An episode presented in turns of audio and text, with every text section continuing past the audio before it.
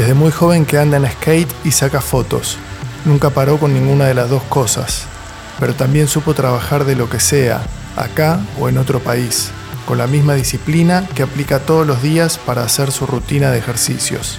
Cada vez más seguro de las cosas que le hacen bien, como seguir juntándose a hacer música con amigos, hoy recibí la visita del gran Diego Alejo San Martín.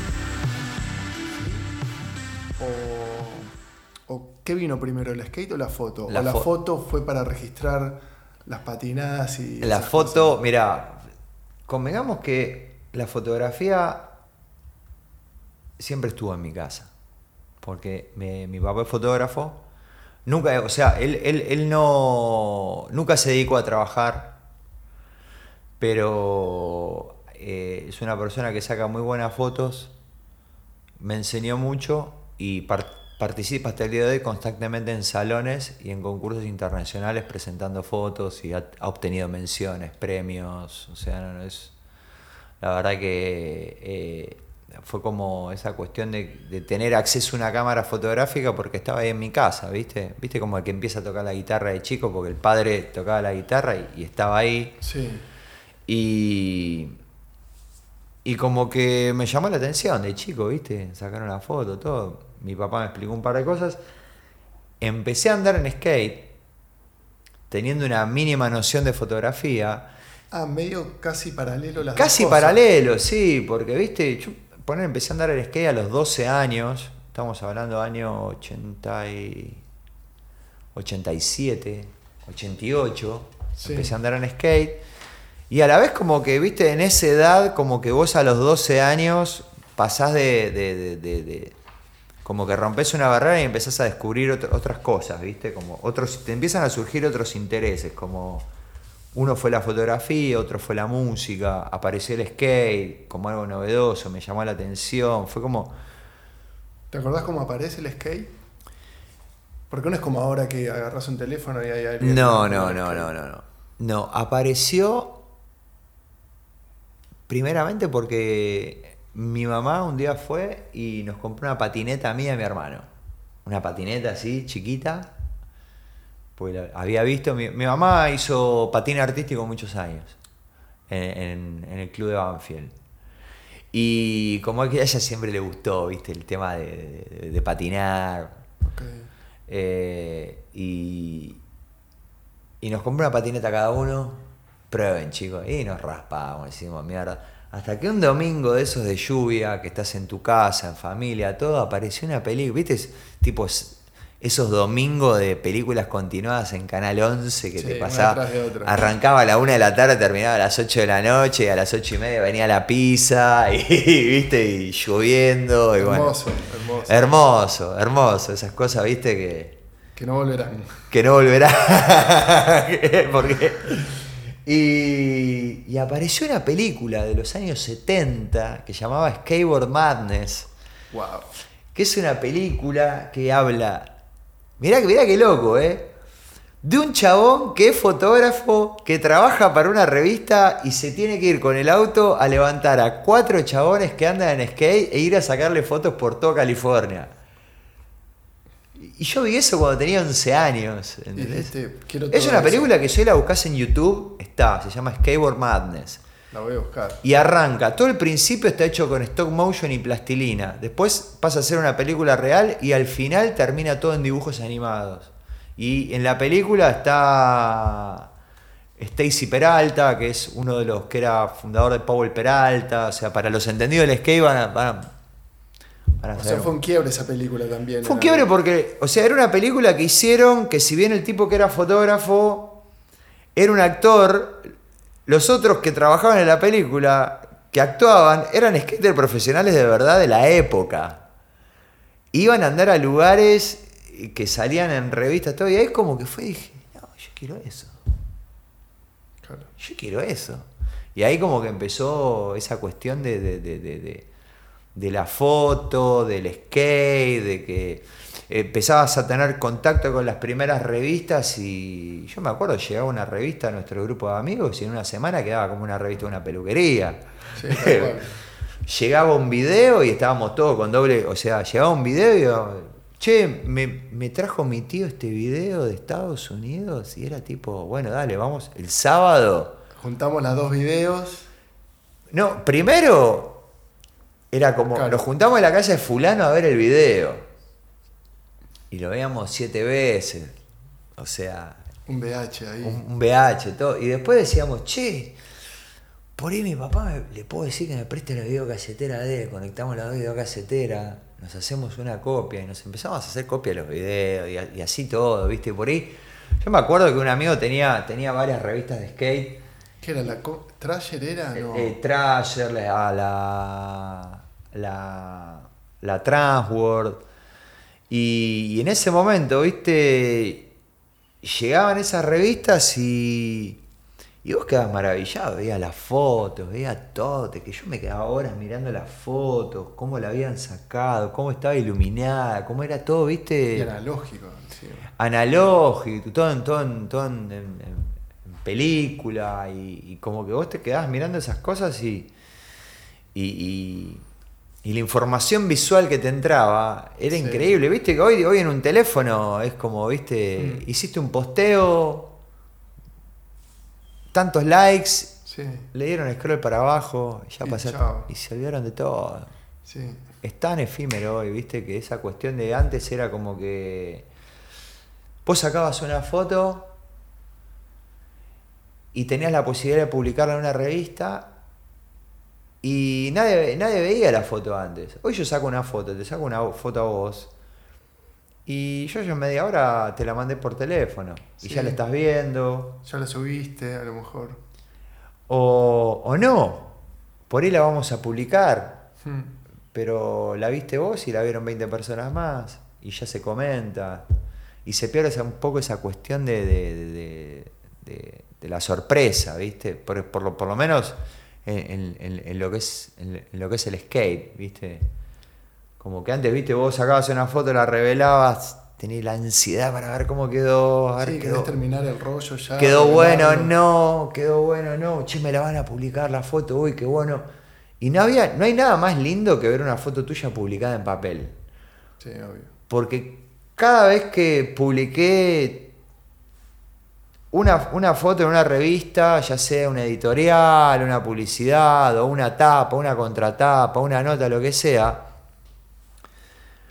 lo que vos ves en la pantalla, que pase al papel y que se vea mejor en papel todavía, el color, la textura, o sea, si sacaste y, y- tiene buena profundidad de campo y quedó iluminada como querías, es impagable. Sí.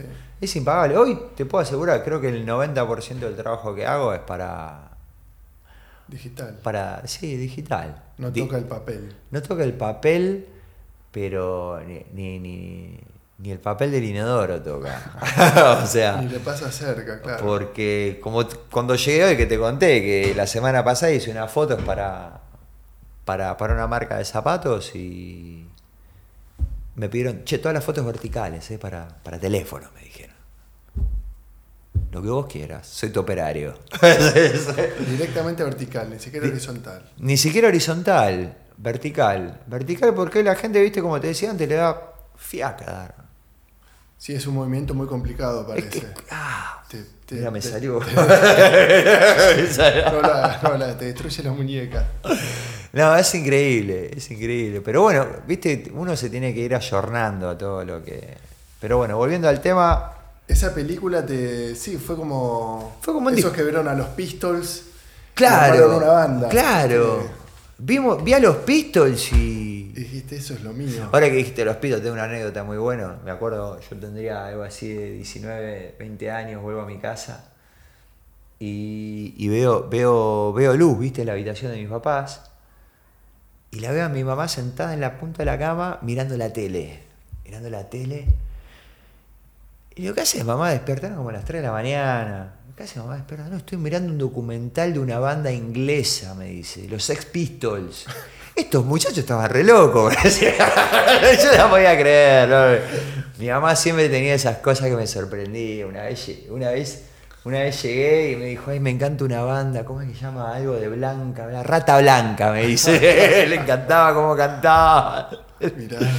Sea, mi mamá siempre, creo, creo, creo que mi lado artístico salió, mi lado técnico sale de mi, papá y, y, mi lado sensible sale de mi mamá, me parece. Buena combinación. Buena combinación. Y mi mamá también tocaba el piano, o sea, como que fue una combinación de visual y musical por parte de los dos que, que, que, tuvo influencia, tanto en mí como en mis hermanos, ¿viste? Porque mi, otro, mi otro hermano toca el contrabajo, es jazzista, tiene un trío de jazz. El más chico no, pero tiene mucho conocimiento musical, sabe. O sea, pero siempre en, toda la familia creo que, mis viejos nos dieron una educación más allá de, la educación clásica que te pueden dar, sino una, educación visual y musical que, fue súper importante. No sé, yo cuando tenía 17 años, mis amigos me decían, no, nos estamos escuchando los Rolling Stones. Y yo venía escuchando los Rolling Stones de los 11 años.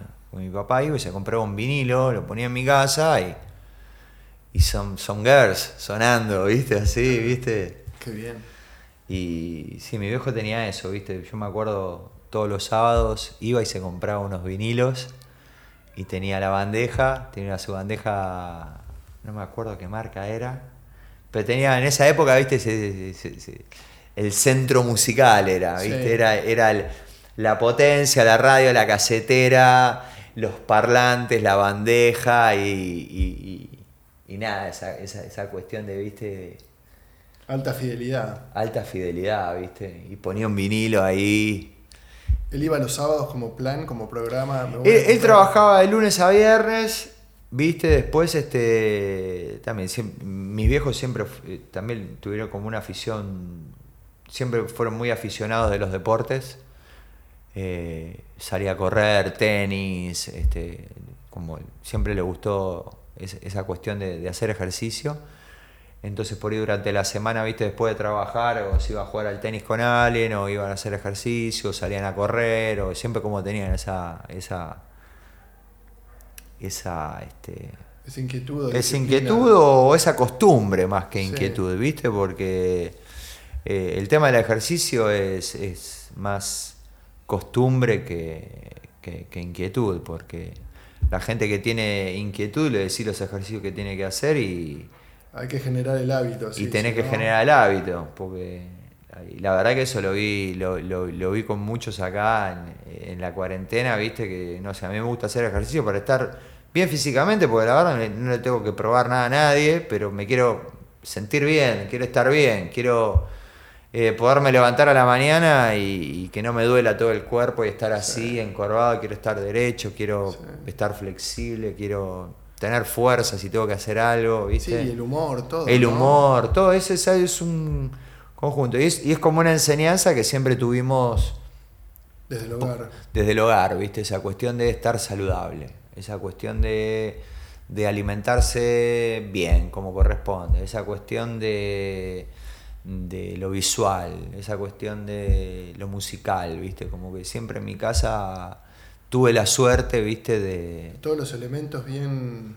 Sí. Bien presentados. Sí, sí. Sí, es el día de hoy que me junto con mi viejo y nos ponemos a ver un partido de tenis un domingo. Mira cómo está jugando Djokovic o este, o sea, tenemos esa cuestión, viste, de, o miramos un partido de básquet, o a veces la Fórmula 1, o sea, viste, esa, esa cuestión, viste, de, compartir, más cuando ya sos gran, viste que cuando sos chico sos más rebelde, viste, como el fuck off a los padres. pero después volvés. Después volvés. Después volvés, porque... Con todo volvés. Hoy escucho jazz porque mi papá me dijo, y él escuchaba y me dijo, ¿vos querés escuchar jazz? Te recomiendo que empeces a escuchar estos tres. Después seguí. Cualquier cosa me preguntás. encima te dio libertad a todo. Claro. Lo mismo con la fotografía. O sea, me dijo, bueno, mira, así se encuadra, así se obtura, eh, tenés que respetar el ISO, esto, lo otro. Con la enseñanza que yo te doy, con lo que yo te muestro, andás, saca fotos, yo después te digo lo que está mal y lo que está bien ir, sacar, revelar. Papá, ¿qué te parece esto? Mira, esto está muy al centro, tiene que ir más a la derecha de la foto porque el, ojo lee de izquierda a derecha. O sea, si vos querés tener tensión en una foto, la tenés que poner en el lado derecho de la foto.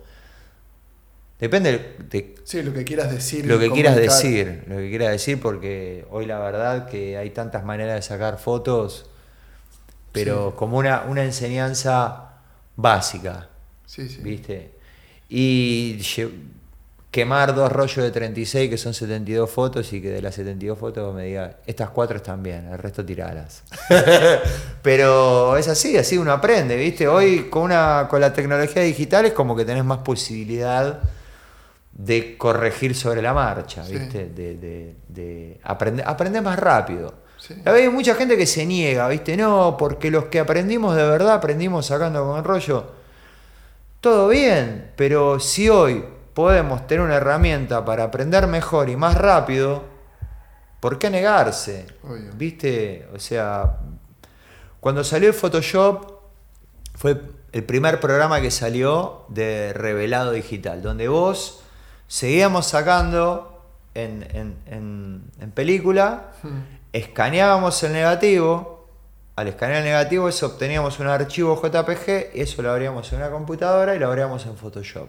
Y en Photoshop vos podías revelar la foto, o sea, no tenías que ir a un laboratorio, podías corregir el color, o sea que fue mejorando, las primeras versiones eran súper rústicas, Hmm. pero mi papá fue de los primeros que se metió en eso.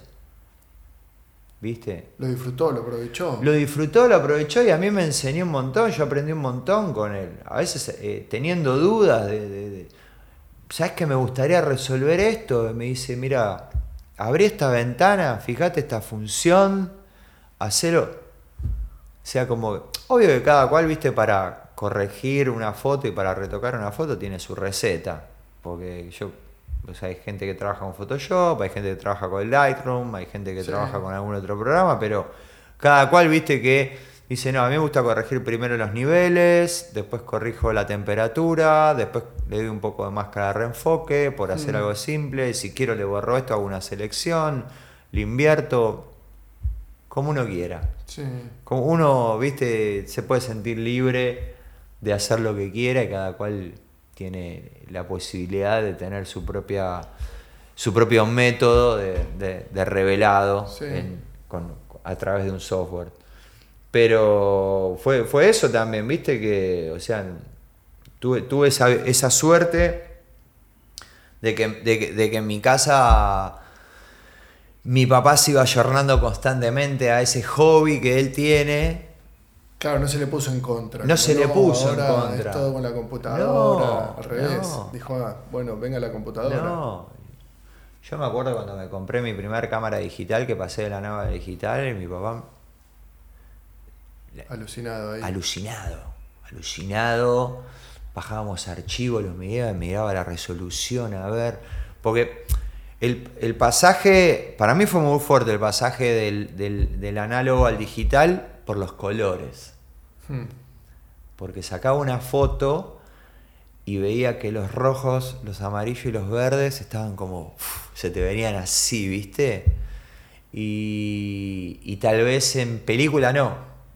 Viste que en película vos tenés que comprar un rollo según el tipo de foto que vayas a sacar, ¿viste? O sea, si, vas a sacar de luz de día, si vas a sacar de noche, si va a haber luz de tubo que te dé una incidencia azul en la foto, si sacas con una diapositiva que te marca más los colores, si sacas con una diapositiva y haces un velado cruzado, un revelado cruzado, que en lugar de, sí. revelarla como diapositiva, la revelas como un rollo común y salen todos los colores para adelante así, o sea, eh, eh, había muchas técnicas, ¿viste? De, sigue habiendo, porque Sí.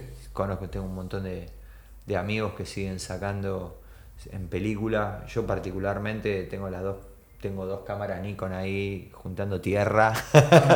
Sí, pasa. juntando tierra, porque la verdad que estos últimos años, o sea, eh, estoy más enfocado en el trabajo Y sí. que, que en- en la parte artística, por así decirlo.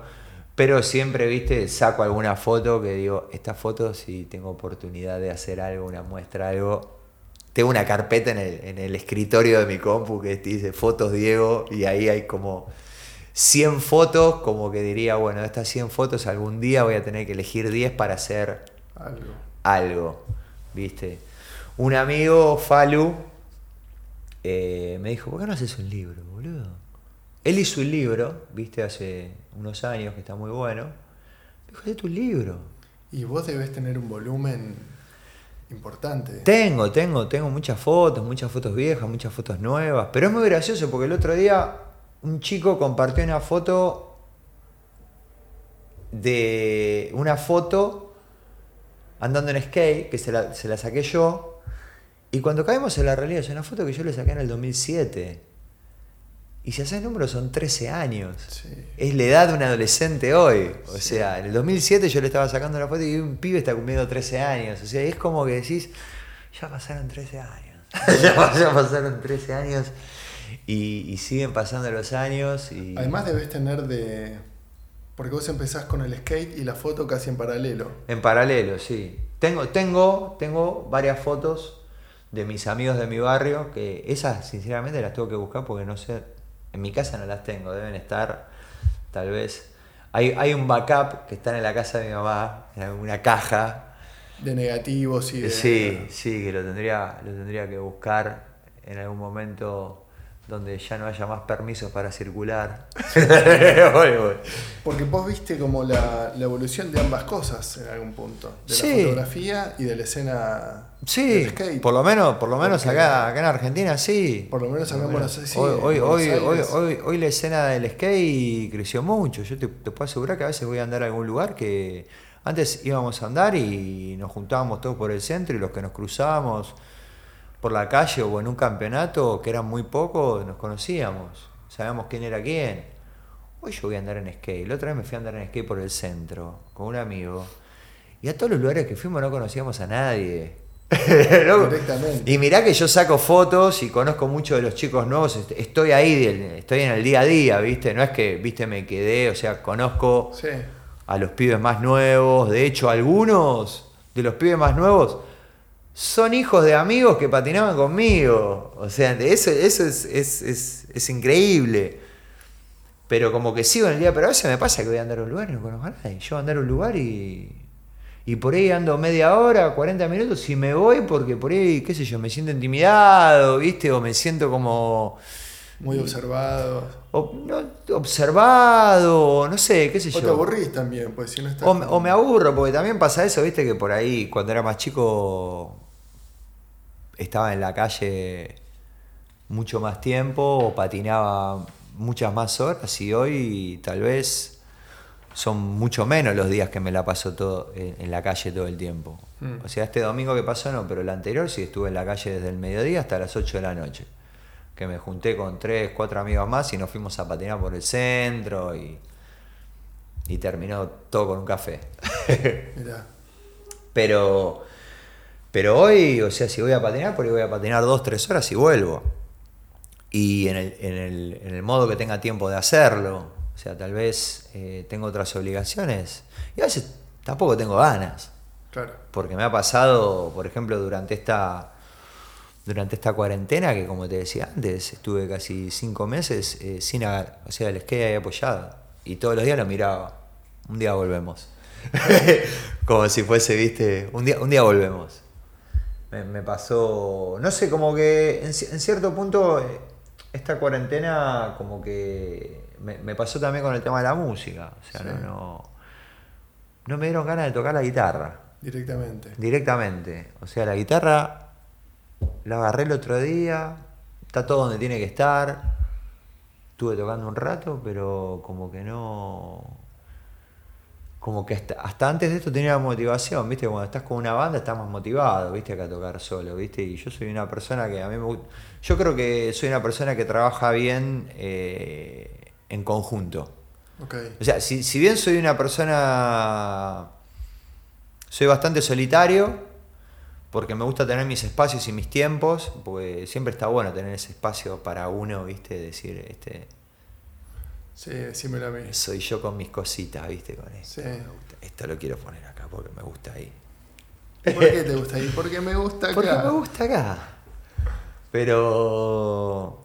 Pero, viste, a nivel musical es como que solo puedo tocar, pero necesito Y la banda ahí. la banda o tocar con alguien o, viste, esa cuestión de juntarte y zapar, o tener ese compromiso con tres personas más y decir, loco, armemos canciones, construyamos, construyamos algo entre todos, ¿viste? Construyamos este, algo. Y, salir a tocar y salir a tocar y pasarla bien, porque viste, para mí salir a tocar es como te decía antes, yo no me considero, no me considero un músico profesional, pero me gusta salir a tocar y pasar un buen momento. ¿Con, la banda estaban activos antes de la cuarentena? Sí, sí, grabamos. Este, de, hecho, por el agua es? Eh, no, eh, con Vienen por el agua estamos poco activos. Tengo dos bandas. Ah, Vienen por el agua, que es una banda de crossover, que somos tres integrantes, dos guitarras y batería, formato poco, poco... Atípico. Sí, poco usual que hace ya 11 años que estamos tocando juntos, grabamos dos discos y nos dimos el gusto de, de, tocar muchísimas veces. De hecho, hemos ido a tocar a Córdoba, tocado en Chivilcoy, tocado en, muchos lugares y, la hemos pasado muy bien. La hemos pasado muy bien y, y aparte de ser integrante de una banda, somos amigos porque muchas veces ha pasado que dijimos, che, no ensayamos hoy, nos juntamos a comer, tomamos un vino, charlamos, y era hablar de nuestra vida, cómo estás vos, cómo estoy yo, cómo estamos. Fundamental también para me parece me parece que es la parte humana viste la parte humana esa relación que vos tenés con un integrante de la banda es fundamental si querés que las cosas funcionen viste si querés armar una banda para salir a tocar y buscaste tres músicos sesionistas y Sí. Pagales por tocar y. ¿Y el skate está también ahí entre los, entre los integrantes de la banda? Sí, Álvaro, Álvaro Banda y Manu, el baterista, acompaña. Okay. Pero de hecho, cuando fuimos a tocar a Córdoba, tocamos un viernes y el sábado nos fuimos a andar una pista. Claro, se empieza a mezclar todo. Claro, se empieza a mezclar todo, ¿viste? Y después la otra banda es eh, se llama Pasco y los Lobos. Eh, mi amigo Pato, Patricio, eh, grabó un disco solista, así medio de rock and roll. Y, todo el tiempo me lo hacía escuchar, ¿viste? ¿Qué te Me subía a la camioneta y me decía, mira, escuchá. Y yo le decía, boludo, esto está buenísimo, me encanta. Lo grabó, él grabó la guitarra, grabó el bajo, grabó la voz y un amigo de él grabó la batería y, nada, lo mezcló con un, con un software, lo mezcló y la verdad que quedó bárbaro. Y, yo le dije, che, mira, si vos el día de mañana querés armar banda, contá conmigo. Y me llama un día y me dice, che, escuchá, Marcos, que es un amigo mío, va al bajo, vos vas a la guitarra y estamos en la búsqueda de baterista. ¿Estás? Estoy. Y empezamos a pasar cuerdas. Nos juntábamos Pato, Marcos y yo, que a Marcos lo conocí a través de Pato, que Marquitos es un capo total, es un capo total, personaje hermoso. Mm de esos que, te cruza la vida por accidente y decís, ¿dónde estaba este tipo que no lo conocía antes? ¿Viste? Como que decís, loco. Sí, qué lindo cuando pasa eso. ¿Viste? Esa persona, ¿viste? Que se sienta, que te escucha, que te aconseja, que comparte, que, que viste, que puedes tener una buena charla, puedes tener una charla graciosa, puedes tener una charla seria y siempre va, viste, al, es como que sabe, eh, no, no, voy a decir que tiene la respuesta para todo, pero te va a dar un consejo este, honesto. honesto. Te va a ser honesto. Y de lo que no sabe no te va a dar ningún consejo. Es lo mismo que hago yo. Y si me preguntas por algo que no sé, te voy a decir, no sé.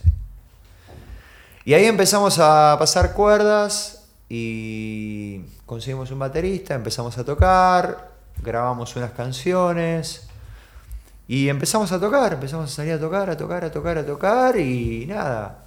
Este año teníamos proyectado hacer un montón de cosas. Mm queríamos hacer un EP, este, como que empezamos a tocar, estuvimos un año tocando, porque viste, tampoco, yo le decía a Pato, tampoco hay que ser ansioso, porque viste, esto es trabajo hormiga.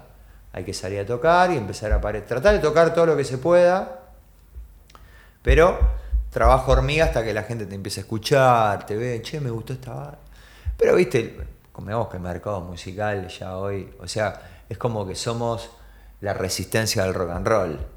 ¿Viste? No somos este, eh, los.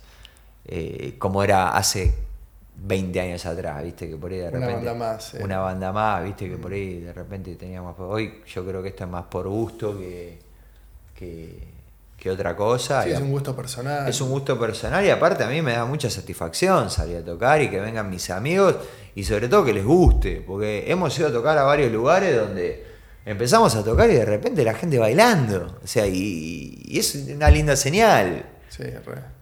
Porque puede, porque puede pasar muchas veces, viste, que se te quedan, se te quedan mirando y vos no sabes si le gustó, si no le gustó, terminás una canción y no sabes, se les cae un aplauso. Y eso es que le estás pasando bien vos. Y eso. Claro, o sea, yo la verdad que la música hace bien y a mí me hace bien. O sea, en el medio de la cuarentena metimos un ensayo. ¿Ah, sí? En una sala, en un sótano, en una sala, en el fondo de una galería que no la conoce nadie, que es de un amigo. Dijimos, che, sábado 7 de la tarde, venga, caímos un sábado ahí, entramos de ninja, las guitarras envueltas en una frazada. no, no, no, no. ¿Entendés lo ridículo? Parecíamos la resistencia francesa en, la Segunda Guerra Mundial, eh, entrando a un sótano, eh, barbijos, Qué buena lisoforma, alcohol en gel, distancias. Eh, pero la pasamos muy bien. Tocamos dos horas y hacíamos como desde febrero que no tocábamos y esto habrá sido en mayo, ponele, habrán sido cinco meses de que no tocábamos. Y viste cuando dijimos, loco, hacemos la lista entera y que salga lo que salga, y yo no tocaba la guitarra real desde marzo. Mm. Creo que una semana antes de la cuarentena que no tocaba la guitarra. Y agarré la guitarra ese día para ir a tocar y salieron todas las canciones una tras de la otra y nos fuimos. Terminamos de ensayar, nos tomamos una birra, nos despedimos y dijimos que esto se vuelva a repetir y nos fuimos cada uno con una sonrisa oreja a oreja. Me imagino. ¿Viste cuando te, te volvés y te volvés con, una alegría que decís, loco, entre toda esta mierda que nos está pasando, pudimos tener estas dos horas de, de amistad, de buena energía, de alegría, de compartir, de disfrutar. Y salimos de ahí, volvimos todos, viste, a, a la realidad por la cual estamos atravesando y, y, volver a casa y, volver, viste, como. Viste como, viste como que volvés eh, excitado arriba, viste, volvés así como contento, decís. Y más sano, más fuerte también. Más sano, más fuerte, viste, porque es lindo, viste, ver, ver a, la, gente que querés y, y, hacer lo que te gusta y, lo que te da satisfacción y te hace bien, viste. estás produciendo algo, está todo bien ahí. sí, sí, es todo, es todo es todo magia, magia, ¿viste? Tengo muchos amigos, viste, que durante la cuarentena no han parado de producir canciones, grabado, mezclado. A mí no me pegó por ese lado. Es como que, viste, no. Si bien tengo algunas canciones escritas, algunas letras, algunas melodías que eh, las, las venía reservando como para decir, eh, hagámosla, hagámosla durante el transcurso. Como que decía, no sé, este año como que imaginaba esas canciones utilizarlas en las bandas, ¿viste? ¿Vos haces canciones enteras también como... Hago... como con una idea de... Eh, llego con una idea de canción. Por ahí, ¿viste? No sé. En, armo un estrofo, un estribillo, un puente y en base a eso tengo esto y, el que quiera seguir sumando, tenés algo para sumar, tenés, te querés arreglar algo, o sea, mm. como para mí, viste, el, no, no soy un, un compositor, no soy compositor. Esa gente, viste, que agarra la guitarra. Hmm. Eh, eh, un, viste un Liam Gallagher, que con tres acordes y, y, un párrafo te llena Wembley. Pero bueno, con un párrafo y un estribillo y un puente. Sí, y, después, y después me di cuenta, viste, que con los años que menos es más, viste, y por ahí yo me acuerdo cuando era más chico, adolescente, era como que, viste, tenía otras influencias musicales que, a través de los años las fui, la fui este, puliendo, viste. Por ahí empezás escuchando punk, heavy metal, trash, pero después te das cuenta que hay un universo. Viste, no, no, no, puedes escuchar miles de cosas más y, y ahí como que te das cuenta de la sensibilidad de las cosas y, y, y no porque te guste algo que es súper sensible quiere decir que vos seas que, que- que te dejó de gustar una banda pesada, ¿viste? No, no, hay que sumar. Hay que sumar porque siempre está bueno sumar y aprender y conocer otras cosas. Yo creo que el mejor método de aprendizaje es eh, la diversidad, conocer muchas cosas diferentes, Absolutamente. ¿viste? Para vos después poder generar una opinión sobre lo que te gusta y lo que no. O sea, no sé, a mí me gusta escuchar muchas cosas porque siempre tuve como esa atracción a la música también y, y es como que en el, el- el día de mañana si te piden una opinión musical la podés dar también. O sea, Hmm. che, ¿qué te parece esta banda? ¿Qué te parece esto que grabé? Y este, me gusta esto, le corregiría acá un poquito. O le, tampoco soy un productor, Hmm. tampoco soy un sonidista, un ingeniero de sonido, pero o sea, te puedo decir lo que me gusta, te puedo decir lo que no me gusta. Esto me gusta, Claro. está bárbaro. Y lo que no me gusta, no me gusta. Y al que le gusta, lo respeto. O Claro, sea, obvio. Tampoco viste esa cuestión de. Sí, yo siempre voto por el, por el juicio y Sí. no por el prejuicio. Claro. Pero es como un juicio, lo escucho, digo, no, Claro, no, me gusta. Claro. No seas prejuicioso, no, no soy prejuicioso, soy juicioso, lo escuché y no me gustó. Lo escuché y no me gustó. Punto. Ya está. O sea, no es que no lo escuché, no, esa banda no me va a gustar. Porque te dicen eso. Claro, sí, tal ¿Por cual. qué no? No, no, no, ya con ese nombre es una mierda. ¿Por qué? Escuchala. Después se te cae una lágrima, después venís, che, ¿sabes que le escuché? Está Te lo buenísimo. vas a perder. Sí, sí. Pero, pero sí ocurren esas cosas, en todo. En, En todo. En la música, en, en el cine, en la Claro. foto, en, en todo siempre está el prejuicio antes que el juicio, ¿viste? O sea, es más fácil decir que no a, a- a tomarse un minuto, Consumirlo, probarlo. consumirlo, probarlo, es como, ¿viste? Y, y ahí te sacás la duda si te gustó o no te gustó o más o menos. Tal cual. ¿Viste? O sea, tiene gusto, no tiene gusto. O sea, es, es como que. Juicio. Juicio, no juicio. prejuicio. Juicio, no prejuicio. ¿Viste? Porque hoy, hoy viste, en- como dijo un amigo, hoy en la era digital son todos opinólogos. ¿Viste? Porque hoy cualquiera que tiene una cuenta de, en alguna red social es como que, ¿viste? Ya es Obvio. un mesías. Son todos todo. Artistas, opinólogos. Todo. Son todo. todos todo. Todo, todo, todo, todo. Después tenés a, como, eh, viste, sí, qué sé yo. Eh, no sé, como que licenciado, licenciado en casi todo, viste. O sea, Es muy bueno eso. Para una tarjeta. licenciado en casi Yo voy a hacer una tarjeta que diga licenciado en plan B. Así como para, viste, cuando, cuando se te están quemando todo, llamame. Yo de alguna manera te lo resuelvo. Es lo, es lo que hablaba con un amigo hoy entrando, antes, antes de llegar acá a tu casa, con Álvaro. Eh, le decía, desde que arrancó la cuarentena hasta ahora, no sé la de incendios que vengo apagando, ¿viste? Porque, o sea, como que el, te llaman de, de hoy para mañana. De hoy para mañana.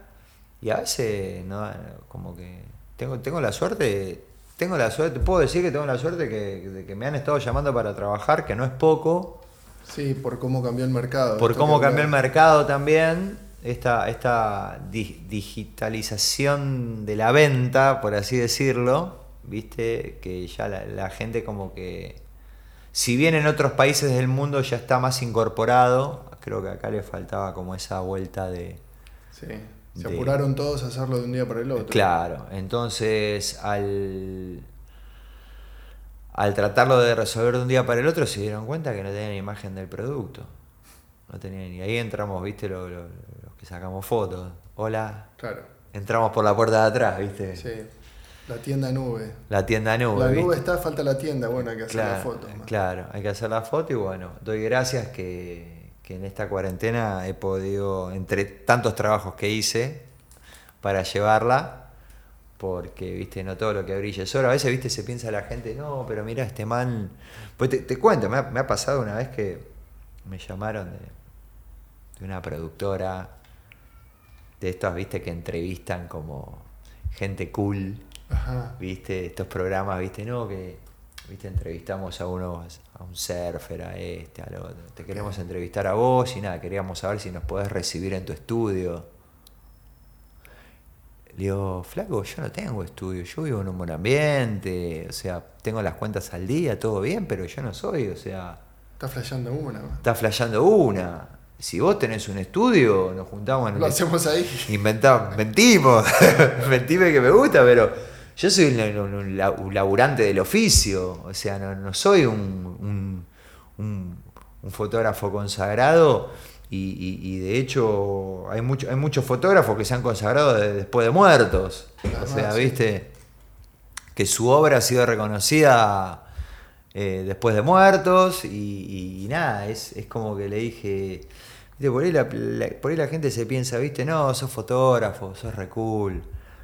Eh, lo que vos pienses, lo que vos pienses o lo que yo hago, o viste, qué sé yo, soy fotógrafo, tengo dos bandas de música, aparte ando en skate, o sea, son cosas, viste, que empecé a hacer de chico que sinceramente no me imaginaba que de grande me iban a dar eh, algún tipo de sustentabilidad en la vida, como Sí. sacar fotos.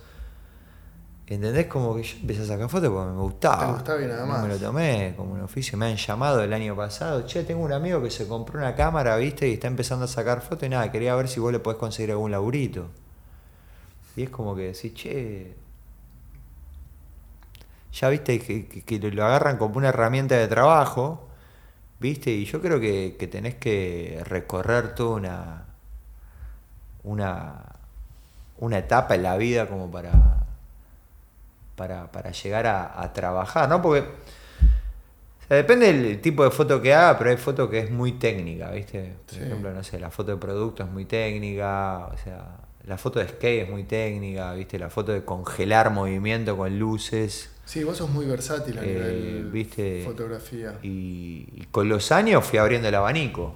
Fui abriendo el abanico tanto como poder, poder hacer un evento social, a poder hacer una foto de producto, como poder, poder hacer una foto de acción, y hasta hacer fotos de bandas en vivo. O sea, o hacer un hacer un lookbook de una, de, una marca canchera. Sí. ponele, ¿viste? Como tener esa cuestión de, de- Viste que hoy también se trabaja mucho con la referencia, más cuando trabajás, viste, en cierta vinculación con algunas cosas de la moda, es como que, viste, te bajan línea de lo que quieren. Sí.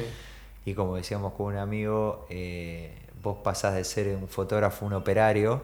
Sí, que la referencia es como, ah, lo querés igual. No es una referencia. Querés que nos copiemos de esta campaña de afuera. básicamente. Igual. Copy-paste. Bueno, sí me copiate, no me digas referencia. Control X. Eh, y me ha, me ha pasado mucho. Me ha pasado mucho de, de- de tener una reunión así, ponerle como estamos nosotros. Mira, quiero esto. Bueno, igual, igual. No hay problema. O más fácil cuando te lo piden así. Sí, pero te, En sí es te, laburo, ¿no? te saca, te saca un, un poco, eh, tal vez, te saca un poco la, la impronta que vos le podés. No, o por sea, supuesto. Porque siempre está bueno que vean tu foto y digan, esta foto la sacó él. Sí. Porque tenés como una marca, ¿viste? Tenés como un encuadre, tenés como una cuestión, entonces es como que decís, Sí. pero... Pero viste que a veces los clientes quieren quedar bien con vos y te dicen, no, nos gusta lo que haces, nos gustan mucho tus fotos, Pero vamos a ir por algo así, y hasta que no le haces exactamente esa, Me pasó. eh, Me pasó tener cliente al lado, a ver, mostrame. Sí, esta foto, esta foto, ya está acá. Vamos para allá. Si esta, la número tanto, Hmm. le, le pongo la llavecita, la salvo, esta misma querés, para que me fijo que esté bien en foco, todo, ¿viste? Para que no sea cosa de, Sí, que después te fijas así. de que después, ¿viste? La, porque una cosa es lo que ves en la pantallita, otra cosa es lo que le digo a todo el mundo. Che, pero se ve muy oscura ahí.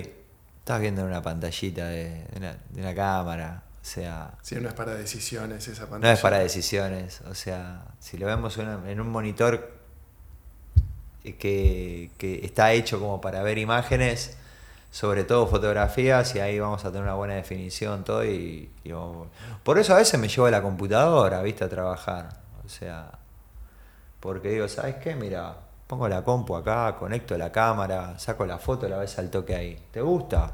Listo. Ya te ahorras un par de mails ahí.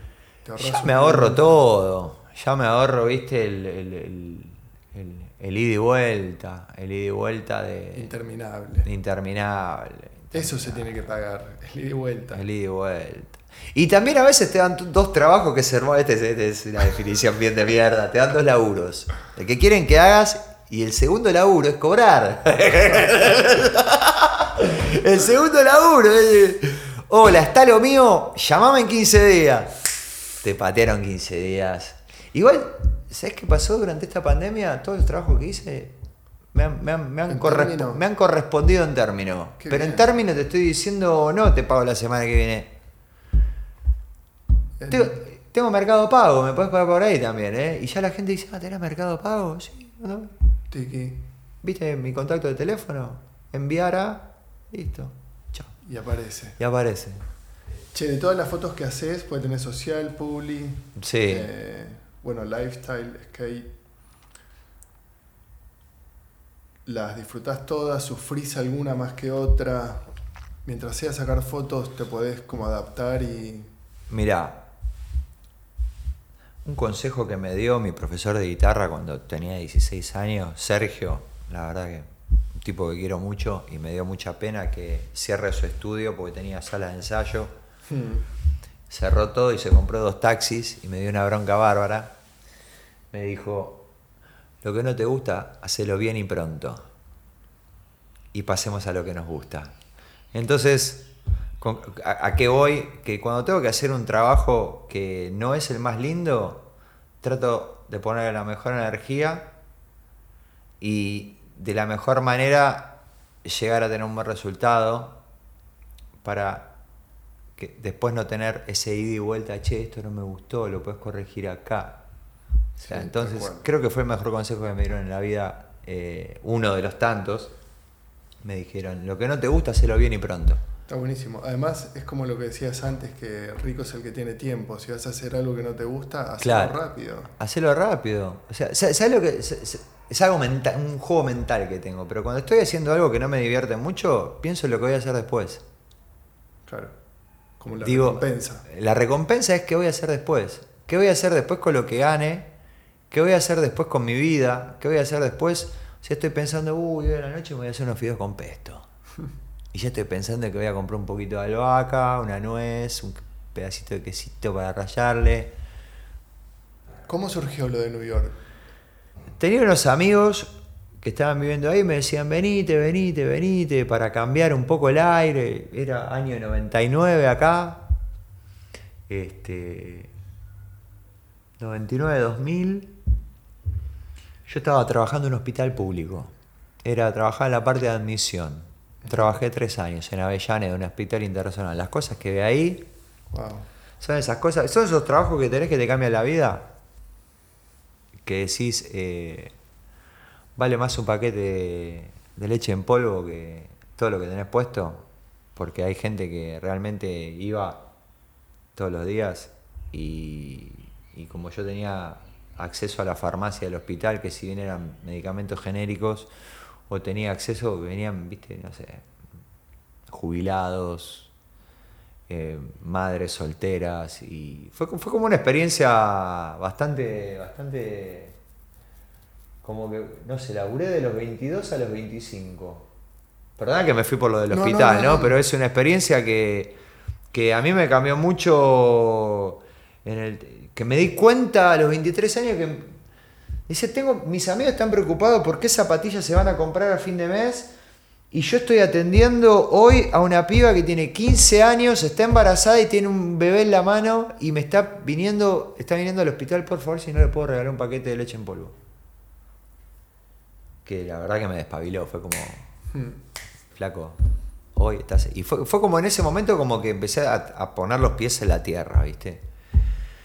A todo esto yo venía como, como con este trabajo, venía sacando algunas fotos, o sea, porque lo, de empezar a trabajar con, la fotografía surge después, ¿viste? Como que en ese momento todavía estaba en una búsqueda, ¿viste? Esa búsqueda que tenés, ¿qué voy a hacer en la vida? Yo a los 25 años trabajando en un hospital, ¿qué voy a hacer en la vida? Pues si bien en un laburo que te puedo asegurar que lo podría tener hasta el día de hoy, ¿eh? Ok. Porque esos laburos, viste, que, que no. Que tenés que matar a alguien para que te echen, básicamente. este. al día de hoy podría seguir trabajando en un hospital si me hubiese querido quedar ahí. O sea, obvio, hubiese ascendido, hubiese tenido otro puesto, Sí. otra categoría, todo, pero podría seguir trabajando ahí, como conocía gente que trabajaba ahí hace 25 años. Y a lo mejor siguen ahí. Y hoy el sindicato dice que esto no lo tenemos que mover, así que no lo movemos. Y, y está trabajando en un hospital, viste, sindicalizado, que vos decís, pero están esperando las historias clínicas, están con los pacientes. No, pero bueno, hoy, viste, estamos de paro, Mm. yo salí corriendo con las historias clínicas, me caen a puteadas. O sea, loco, es la vida de la gente, no es eh, de, no es tu capricho. Sí, no es un trámite. No es un trámite, es la historia clínica de un tipo que está en neurología, que está así, y que el neurólogo lo tiene que ver hoy sí o sí, porque ese tipo se vino de Bursaco a que lo atiendan, a sacar un turno espontáneo, está acá de las 3 de la mañana haciendo la cola. Y ver esas, esas, esas realidades. ¿viste? Te- te- es como, es fuerte, es fuerte. Para mí fue, en ese momento, a los 23, 24 años, era fuerte. Llegar un día al hospital y que no haya nadie. ¿Qué pasó? No, están todos de paro y no viene nadie. Y de repente había gente haciendo la cola que necesitaba que la atiendan, los médicos, que venían igual, porque decían, loco, hay gente que la tengo que ver hoy sí o sí porque es un preoperatorio. Tengo que. O sea. Bueno, cuestión que viste, medio, medio que después de estar tres años laburando en el hospital, medio que empecé a, tocar fondo con la situación, ¿viste? Porque si bien tenía tiempo como para. Eh, ir- Para vos o para mí, cosas. lo que sea, tenía los por suerte tenía los fines de semana libre, o sea, los fines de semana había gente que trabajaba en lo que se le decían los, los franqueros, Ok. Traba- había, había, había personal de fines de semana que trabajaba exclusivamente los fines de semana y tenía los fines de semana libre, pero en un punto decía algo, estoy medio tocando fondo acá, estoy medio, medio que tendría que... ¿Tres años iba ya? Tres años trabajando en el hospital, yo cumplí los 25 años y un amigo me empezó a decir, che, escuchame, ¿por qué no estamos acá en Nueva York? ¿Por qué no te venís? ¿Amigos tuyos de, de cuándo? del skate, Del skate de, que se habían ido para allá. de la adolescencia, sí, que se habían ido a, a- a- a cambiar un poco la... Sí. Yo nunca había salido del país, entonces dije, loco, esta es la oportunidad. Empecé a juntar plata, le dije a mis viejos, este, y nada, me fui. me fui. Primero como en plan de... En, ¿De qué? En, en plan ¿De de... vacaciones o de, bueno, veo a ver qué onda? Veo qué onda y si pinta quedarme me quedo. Ok. Y, y, y lo que iban a ser tres meses se transformaron en cinco años. Y empecé al principio, viste, un inglés rústico, trabajando de, de bachero. Después eh, Sin empe- papeles. sin papeles, empecé a trabajar, empecé a manejar mejor el inglés. Trabajé de camarero, trabajé en construcción. eh, trabajé como asistente fotográfico, asistente de video, que ahí también empecé como a tener un poco más de, de conocimiento en la parte técnica, porque una cosa es sacar fotos porque a vos te gusta y otra cosa es sacar fotos a nivel asistir a alguien. Claro. O sea, viste el manejo de la luz, el rebote, esto. Eh, conocí gente muy interesante allá. Conocí imagino. gente muy interesante. En el 99, El 2000. 2000. 2000, do- año 2000, casi 2001, ponele. Ok. Eh, antes de que explote todo acá. Yo me fui y al tiempo explotó todo acá. Fue muy loco. Viste el humito de lejos. De, de lejísimos. Pero fue muy loco eso, ¿viste? Porque em- estás en una ciudad, estaba en Manhattan, viví en Manhattan. ¿Vivías con alguno de, de tus amigos? Sí, viví, viví con varios amigos. ¿Te habrás mudado mil veces también o no? Eh, la verdad que no me mudé tantas veces. Por suerte conservé. No, no me gusta mudarme mucho. Soy como que me gusta. Me gusta ir a todos lados, pero me gusta Pero hacer que. un pequeño hogar. Claro, hacer un, como. Este es mi lugar. Llego Ok. acá y es mi lugar, ¿viste? No me gusta estar, ¿viste? De Tengo amigos que se han mudado tipo 17 veces en dos años, ¿viste? No, pará. Yo creo que en cinco años me mudé tres veces. O sea, ¿viste? es como que, que, que me gusta Sí, asentarte, echar Asent- un poquito de raíz. Y tener, tener mi lugar, mis cositas, ¿viste? Yo sé que llego y no es que tenés todo en un bolso todo el tiempo, ¿viste? Sí. Porque hay gente que le gusta, ¿viste? Como le gusta eso y lo respeto. Sí, sí. De hecho, o sea, estando de viaje, viaje de un mes, eh, recorriendo lugares, es como que también la vivís un poco eso, ¿viste? Llegás, el bolsito, abrís, Sí. sacás el neceser, te lavas los dientes, lavas el calzón en la ducha, secás, al otro día te levantás, guardá que se secó, vamos, Vamos. seguimos, seguimos viaje. ¿Y estabas en Manhattan en dónde? En Manhattan estaba en eh, Washington Heights. Eso sería en la calle 185 y Broadway. Eso es en la estación del tren de la línea A, en la estación 181. Ok. Eso está arriba de Harlem. Eh, barrio dominicano, latino. Latino, eso te iba a decir. Latino, dominicano, bachata, merengue todo el día, al palo. al ¿Peligroso? palo. No. No. No. La verdad, era Disney. Ahí va. Era, o sea, nunca tuve un. nunca- Algunos, tal vez americanos o De hecho, ni bien me mudé ahí, imagínate, chabón de un metro noventa y pico, con esta cara, este, me ve los dominicanos y pensaban que era "Este gringo. sí, que hace por acá. What you doing uptown? No, sí, what you doing uptown?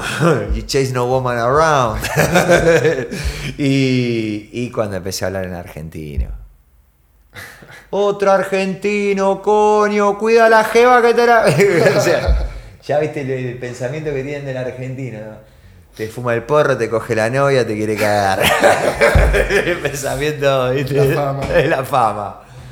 Ay Dios, lo que cuesta revertir la fama. Cuando vos no sos así, viste, cuando obrás de otra manera, viste, pero hubo gente que se encargó como de sembrar el terreno como para que vos piensas que sos eh, cagador, estafador, racista, mujeriego, eh, viste esa, esa, esa fama, esa fama con la cual, con la cual cargamos Por el mundo. por el mundo. Mucha gente pensaba, viste, que era francés o italiano, o en el mejor de los casos judío. Me han, me han preguntado muchas veces si era judío, me han hablado en israelí, no entendí una mierda, no sé de qué me estás hablando. Este, no soy de Jabad, no soy ni de nada. Perdón. Y, y la verdad que en esos cinco años hice de todo y aprendí de todo. No solo inglés, sino aprendí de otra cultura, aprendí otras cosas, conocí mu- gente muy buena que hasta el día de hoy sigo teniendo contacto con esto. Porque es- es- esto también es lo que te da las redes sociales, ¿viste? Hoy, hoy a través de, de una red social como en un principio era Facebook, que ahora está medio en desuso. Hoy tenés Instagram y seguís teniendo. seguís estando en contacto con, con gente que hace más de 10 años que no veo, ¿viste? Y, y está re bueno, porque hasta podés hacer un video chat o podés mandarte un audio y escucharle la voz y. Y, esa- y, y estar, viste, con esta cuestión de las historias, sabes qué está haciendo hoy, le puedes compartir algo. Sí. En casos así está buenísimo. Eh, Está Es buenísimo. Yo lo uso más mejor. para. Yo, o sea, si, si vos te metes a, a mi Instagram, o sea, tengo muy pocas fotos mías personales. Mm. Tengo alguna que otra andando en skate, alguna que otra ahí. Este, casi todas fotos de skate, fotos que a mí me gustan, que saco, que he publicado y que me gustan. Y después se pone las historias, subo algo de lo que estoy haciendo hoy en el día, pero últimamente es como que cada vez quiero subir menos.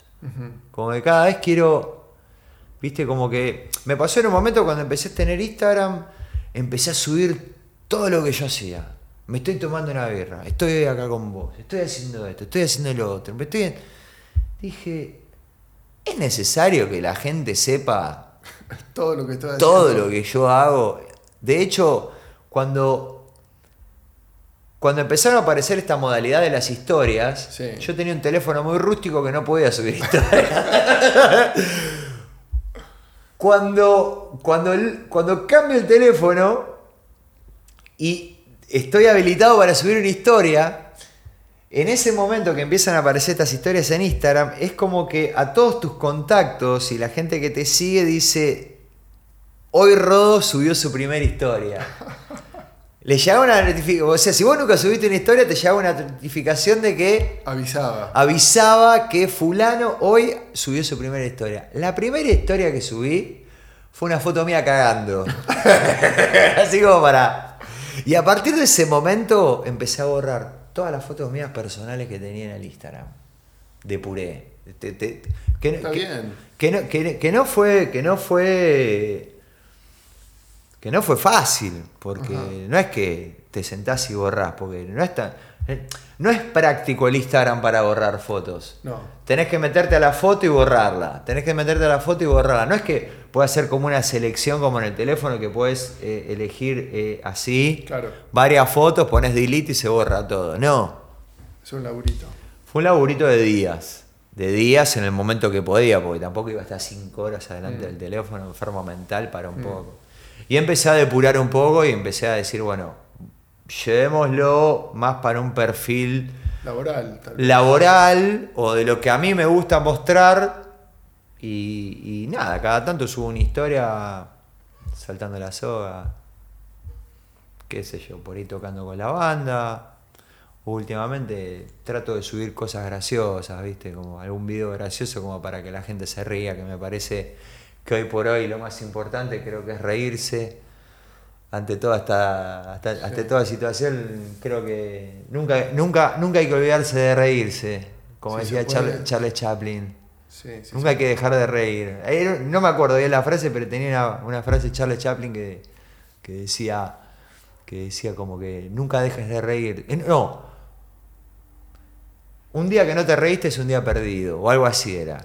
Al- Algo así. Más fuerte. Después la voy a buscar bien, Ok. pero era una, era una frase de Charles Chaplin que, que como que hacía hincapié en eso, ¿viste? Como que La importancia de la risa. la importancia de reírse, la importancia de, de- de- de- Porque hace bien, porque si vos Sí. te reís, es como que se genera una energía, ¿viste? Sí, Que... debe ser hasta químicamente debe pasar algo. Sí, químicamente pasa algo, ¿viste? Químicamente pasa algo y, y es...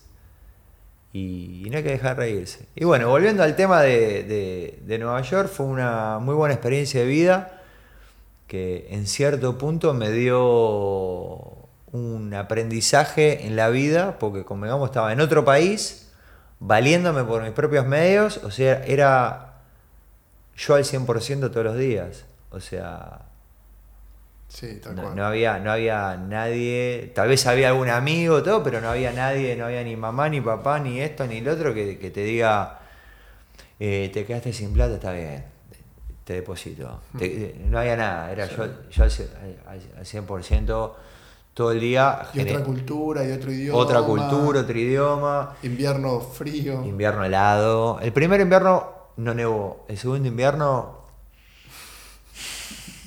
hasta acá de nieve, frío. Ahí- ahí- Y ahí descubrí, ahí descubrí la ropa técnica, la ropa que comprate una campera Patagonia que te va a salir carísima, pero te va a durar 10 años y nunca vas a tener frío. En lugar de, viste, salir con la campera de jean, sí, en primavera me pongo la campera de jean, está buenísimo. Hmm. O mismo en invierno, me he puesto una campera térmica Patagonia con una de jean con corderito adentro y estaba así parado en la nieve. No me tiraba, no me tumbaba nadie, era como, viste. ¿Fue tu primera nieve? No, ya conocía, había tenido contacto con la nieve, o De sea, acá. acá, en Bariloche, en el sur. Mm. Pero Pero no así a nivel urbano y. a nivel urbano de todos los días tener que salir a trabajar y encarar tipo la puerta de tu casa con la pala y, y tirar. eh, ahí, allá venden una sal Una que es gruesa, que la tirás en la entrada, que hace que, que se derrita la nieve. Y, y sí, fue. Los inviernos eran bravos y los inviernos calurosos. Los veranos calurosos. Lo- eh, perdón, los inviernos, Sí. los inviernos eran bravos y los veranos 40, ¿no? ¿Arriba de 40? No, 36, Ok. 35, pero calor, noches de calor y bachata y cerveza presidente ahí en el barrio. cerveza presidente a morir, que es la cerveza clásica dominicana. ¿Y en el barrio que es muy gueto? O sea, hablabas español en el barrio prácticamente. Spanglish, mitad mitad, ¿viste? Te hablan, ¿viste? Mitad, mitad, mitad. y, y, me resulta divertido, me resulta divertido el tema del Spanglish, ¿viste? Porque a veces los escuchabas hablar y, y era increíble. ¿Viste que, y vos a veces, ¿viste? Que te dicen, no, ¿viste? Este, ves unas películas de raperos y flashás. Y la, te puedo asegurar que yo iba caminando por ahí y era la película. y era la película, los chabones en la esquina y, estaban escuchando hip hop todo el día. Y si no ponían hip hop, te ponían bachata y merengue. Porque tiene esa.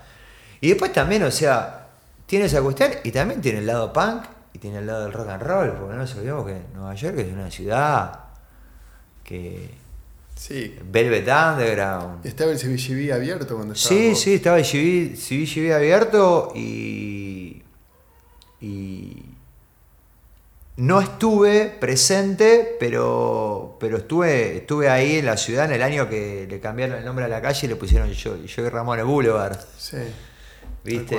en el Bowery. Y sí, y, y era muy loco porque, viste, haciendo amistades, amigos, todo, un amigo me contó eh, que en la esquina del CBGB, en Diagonal Cruzando, había un bar chiquito que hmm. seguía estando. Te estoy hablando de un bar que era la mitad de este cuarto. Sí. La barra y una barrita así contra la pared. Que me dijo, este era el bar donde todos venían a escabear antes de ir al CBGB. Era como que de por ahí de repente venías, me decía, venías a este bar y estaba David Bowie con Iggy Pop tomándose una birra y, y Lurri tomándose un saque en el baño. Y después cruzaban al CBGB, o sea, como cosas. Sí, sí, Esas cuestiones, viste, que, te cuenta gente local de ahí que quedás como. quedás, viste, como helado. Decís, ah, bueno, acá estuvo parado Sí, qué lindo cuando pasa eso. ¿Viste? Y decís, bueno, loco, estoy acá y en un momento este chabón estuvo acá también, ¿viste? O sea, es como... Además tantos que anduvieron por ahí. Tantos, y no solo eso, que es una ciudad donde, donde vas caminando y, o sea, de haber vivido cinco años, o sea, yo trabajé los dos primeros años de de camarero y de barman y en un coffee shop y todo, y después empecé a trabajar paseando perros. Cuando empecé a trabajar paseando, empecé a trabajar paseando perros, empezás a estar en la calle todo el tiempo. Y por suerte tenía clientes todo lo que era alrededor del Central Park. ¿Viste? Y un poco más hacia lo que sería el, el Soho de Manhattan, ¿viste? Empecé a tener clientes por ahí, por ahí, no sé, esas cuestiones, viste, de caerle bien a la gente, que te recomiende, che, tengo este pibe que pasea perros y es re educado, re buena onda, porque allá el, tema de pasear el perro no es como que sale el chabón con un malón.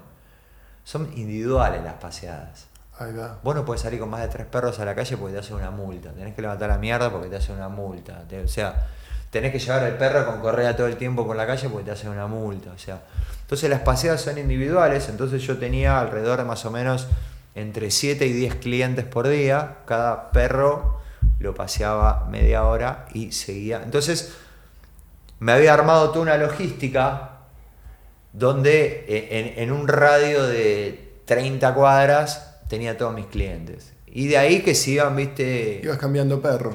Claro, viste. De y y te recomendaban. Y, claro, pre-redes sociales, nada. Todo, no, no había todo, todo cartelito, cartelito en la calle, o viste. Ahí tuve uno de mis primeros celulares en el año 2003, 2004, un celular, viste, que la verdad no mandaba ni mensaje ni nada, pero para que me ubiquen. O sea, me llamaban por teléfono directamente. Hola, ¿qué tal, Diego? Sí, mira, soy fulano de tal. Eh, ¿Me podés venir a ver porque te quiero conocer? Porque me gustaría, tengo un perro para pasear. Y entre ese trabajo también iba alternando con trabajos de, asistencia fotográfica, de video y un poco de construcción. O sea, fue, era como que por ahí, viste, tenía un amigo que, es contratista y tenía varios grupos de trabajo y me decía, che, Diego, ¿te querés hacer una changa este fin de semana? Hay que pintar un departamento de tres ambientes, pagan tanto a la hora. Este... Y sí, dale. O sea, el fin de semana no hago nada está nevando afuera, que me quedo en un departamento, pongo música, café, me pongo a pintar, o sea, me pongo a, hay que pintar, eh, hay que pintar todo, pintamos todo, viste, enmascaramos, detalle, te pintamos todo el departamento en un fin de semana y... Pero era, era- eran esas cosas, viste, que te van... Y yo igualmente siempre, viste, creo que es como muy... Que una cosa lleva a la otra y es como muy la energía que uno le pone a las cosas, viste. Y... ¿Y esa energía vos crees que es porque uno se predispone de otra manera cuando está fuera? ¿O, Yo creo o- que o es- es un poco la magia también del lugar? Viste que te pasan cosas Sí. insólitas Es- también en esos lugares. Sí, sí, sí, es un, es un poco todo. Es, es un poco, es un poco todo. Creo que uno te- está. No tenés nada que perder. Estás como liviano. Estás como liviano. Estás como liviano, sin peso, ¿viste? Estás así como. Vas ahí, como. Vas fluyendo con las cosas que van sucediendo, ¿viste? Y, y estás con otra predisposición. Y la, y la verdad que, que en todos esos años, no sé, como que en lo personal fueron unos años muy lindos y me dieron mucha experiencia de vida, más que nada. Me, me encontré conmigo mismo, me encontré con la persona Claro. que yo quería ser y como que eso también me dio el conocimiento y las herramientas como para decir, bueno, vuelvo a Argentina y vuelvo y quiero hacer esto. Y le voy a poner todo y tengo mi, mi personalidad, mi carácter y, y voy para acá y ahí me empecé a dedicar Mm. de lleno a la fotografía. Antes de que volvamos a Buenos Aires, ¿cómo es patinar por allá? Por allá sí. y es increíble porque, ¿sabes lo que era increíble? Que vos ibas a patinar, por ejemplo, de lo que es primavera y verano y te encontrabas a todos tus ídolos. te encontrabas, llegabas a una plaza y, y era como que me pongo a patinar o me quedo mirando porque están estos chavos, está este chabón que no, no, no, ¿viste? Wow. Esas cosas, es como que, no sé, Sarah Jessica Parker, la actriz de Sex and the City, bueno, yo paseaba un perro. Se, se ve que cerca de la casa de ella, porque no te me la cruzaba tres veces por semana. Y como una vez me crucé a Tom Hanks, y como una vez me crucé a Lou Reed, y como una vez te cruzas a.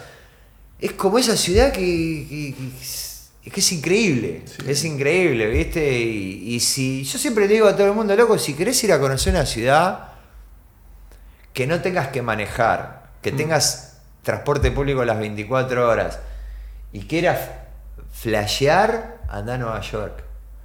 O sea, después, por ejemplo, tenés ciudades como Londres y, y, y- y ciudades, eh, o sea, como, como París, que, que son más culturales, ¿viste? O sea, no digo que en Nueva York no haya cultura, porque es una cultura Sí, sí, increíble. increíble, increíble. Pero si querés ver eh, raíces de la cultura, tenés que viajar a Europa. Ahora, si querés ver cultura, cultura moderna, tenés que ir.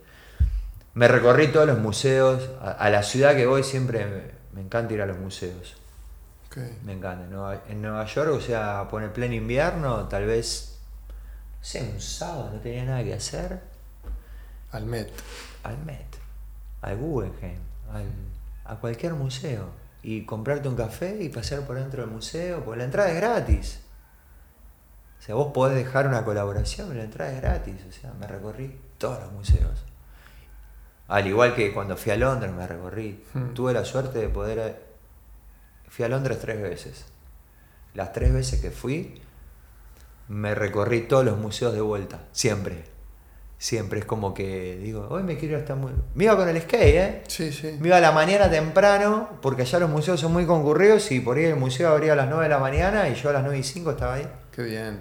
Con el skate me recorría el museo, miraba, me sentaba, tomaba un café, me quedaba mirando un, Un original un de. original de Pollock, un original de Miguel Ángel, o me quedaba mirando el, el sarcófago de, de Tutankamón y, Sí, tienen todo. y se robaron Se todo. robaron todo. Tienen todo porque se robaron Sí, todo. Nadie les donó nada y se llevaron todo. Viste, yo tengo muchos amigos que han viajado y han, y han hecho esos viajes, viste, que estamos tres días en cada ciudad. Mm, En una ciudad para conocerla tenés que estar un mes. 15 días. sí. 15 días mínimo, como para decir. O sea, un mes, un mes, un mes. un mes. Un mes. Un mes y en lo posible estar contactado con alguien local que conozca. Entonces, mi hermano vive en Londres hace muchos años Mm, Y me mostró cosas que, sinceramente, si no estás con alguien, si vas como turista solo, no llegás. Te las perdés. Me pasó. Che, y cuando volvés de, de New York, ¿querías volver? ¿Cómo fue, el, el- Fue- la operación retorno? La operación retorno me repatriaron, básicamente los amigos, ¿viste? Me decían, volvé, volvé, que no sé qué. Y, y ¿Vos cómo estabas allá? yo estaba bien, estaba trabajando, tenía amigos, pero está esa cuestión de, ¿viste? Que extrañás. Sí, las relaciones, más que el lugar, ¿no? amigos. Me acuerdo una vez, llamé por teléfono a un amigo, me dice, no, estamos, a- porque era el cumpleaños, me dice, mi amigo Fede. Lo llamo por teléfono. Me dice, no, estamos acá en mi casa, estoy haciendo una fiesta. Y el teléfono se lo fueron pasando a cada uno de los integrantes de la fiesta y me decían, boludo, estás acá en forma de teléfono. Me decía, "Es que te estamos hablando año 2002, boludo. Estás acá en forma de teléfono. Me abrí una birra en mi casa y era como... Que hoy de repente con un teléfono de estos haces Sí. una videollamada y Te ponen ahí, tiki. te ponen ahí. te- Hola. Y che, dice que era un amigo que vive afuera que nada, quería estar acá hoy. Pero. Pero fue muy flashero. Pero ese- esa cuestión, viste, de que empezás a extrañar, empezás a extrañar a tu familia, a tus amigos, las cosas que hacías cotidianamente. Empieza a surgir algo que. Algo te tira. Que por ahí te levantas. ¿Viste cuando estás durmiendo? Mm. y te despertaste pero no abriste los ojos y que tenés la sensación de que estás en un lugar Sí. y que cuando te despertás no estás, Sí. bueno, me, empecé, me empezaban a pasar esas cosas. Tenía la sensación de que estaba en Argentina, abría los ojos y no, Seguías allá. y seguía allá. Y ¿Los otros chicos en qué situación estaban? Los amigos, los primeros que te llevan para... se habían vuelto todos. Ah, te quedaste medio solo también. Tenía amigos, sí tenía Sí. amigos, me hice muchos amigos, viste, colombianos, viste, amigos eh, americanos también. Pero esa cuestión, viste, de que tenés como esa cuestión de que cada vez empezás a pasar más invierno solo. O sea, viste, como que tenía vínculo con un montón de gente, pero también, eh, nada, extrañaba. Sí, y se pierde el entusiasmo, ¿no? Se pierde Ese el primer entusiasmo. entusiasmo de la novedad Sí, me, del me- lugar. me sentía como que el último año y medio que estuve allá estaba como, viste, medio, medio, me la pasaba laburando. Claro. Para, para olvidarme de todo y no pensar, Horas laburaba, extras, yo. horas laburaba, me iba a patinar, che, tengo que, tengo que hacer una mudanza el sábado, está, dale voy, listo, me iba a hacer Sí. una mudanza, me, iba- me iba a un bar, me tomaba una birra, comía algo, me iba a dormir, chao. A mí me pasó viviendo en Londres. Porque de- vos también viviste afuera, Sí. viviste como... Casi dos años. Casi dos años. Y me pasó de, de en el bar preguntaron quién quiere trabajar en Navidad y Año Nuevo que se paga, no sé, el triple. Yo dije, yo, por favor, Todas las putas navidades trabajé. algo para hacer. algo para hacer. La primera Navidad que estuve allá, todos mis amigos vinieron a Argentina porque tenían alguna especie de visa para ir y venir. A mí se me expiró. Ah, te quedaste Yo después de los tres meses a la sombra. me quedé ahí like a Mexican. Like- like- ¿Y la salida es, es complicada Cuando, o cuando, cuando salí, te puedo asegurar que no... nadie te dijo nada? Nadie me dijo nada. Ni me sellaron el pasaporte, nada. Me fui, me fui. Tal vez ahora debe ser más. Debe ser más estricto, pero por lo que tengo entendido y por lo que averigüé, hoy puedo volver tranquilamente a Estados Unidos. O sea, pasa que tampoco me tramité la visa y te, te puedo asegurar que me da mucha paja tener que pagar 160 dólares para ver si me dan la visa o no. Porque Mm. no es que vos pagás 160 dólares y te la dan. Y te la dan. Estás atado a que perdés los 160 dólares y no te dan Sí, nada. Igual no creo que no te la den porque no habrían de. Igual, no, no, no es. Me gustaría. Me gustaría. Que de hecho era medio el plan para este año. Quería ir un mes a Nueva York a ver a todas estas amistades. Y, y- y nada, recorrer un poco, no sé, había pensado como ir. Pensaba ir como en septiembre. Hmm. Viste que es fin del verano y está lindo, empieza a hacer un poquito de fresquito, entonces es divertido.